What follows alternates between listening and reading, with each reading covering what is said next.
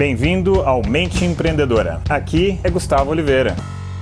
Beleza, galera? E vou iniciar aqui uma sequência de alguns episódios que vão ser no podcast, vão ser aqui nos vídeos, tá? Sobre paradigmas, uma sequência sobre paradigmas onde vou contar algumas histórias, provavelmente uma por episódio. Não sei se os episódios vão ser seguidos ou não, não sei quantos vão ser, mas eu vou contar aqui algumas histórias para você. E hoje eu vou contar a história da pessoa, do cara que inventou, né, foi o precursor, ele inventou a geladeira e o ar condicionado.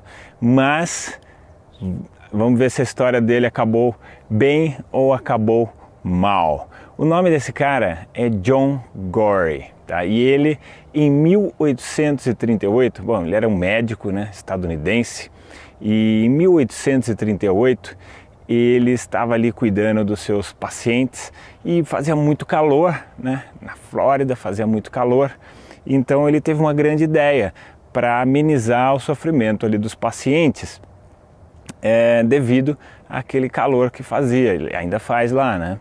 Então o que, que ele pegou?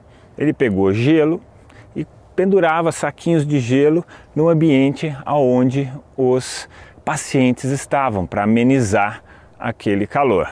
Bom, mas naquela época, imagina, 1838 a gente está falando, não estamos falando da facilidade do nosso dia a dia de hoje.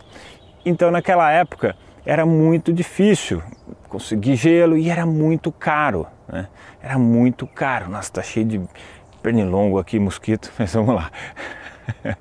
e aí, é, bom, e aí ele teve uma grande ideia, ele teve uma ideia genial, uma sacada genial, né? E ele criou uma máquina de produzir gelo. E foi essa mesma máquina que possibilitou a, a criação da geladeira, a criação do ar-condicionado.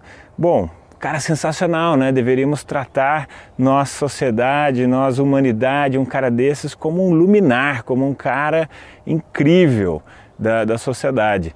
Mas um jornal da época pegou e escreveu mais ou menos algo do gênero, né? É, médico da cidade tal, na Flórida, é, tá brincando de ser Deus e querendo fazer gelo melhor que Deus. Tipo, atacando, né, com um pensamento provinciano. E aí o que aconteceu? A reação da sociedade frente àquela publicação que foi num grande jornal da época, que aliás ainda é um grande jornal, e o que aconteceu?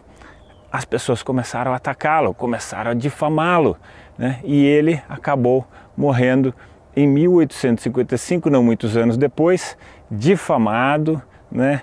humilhado, execrado e pobre.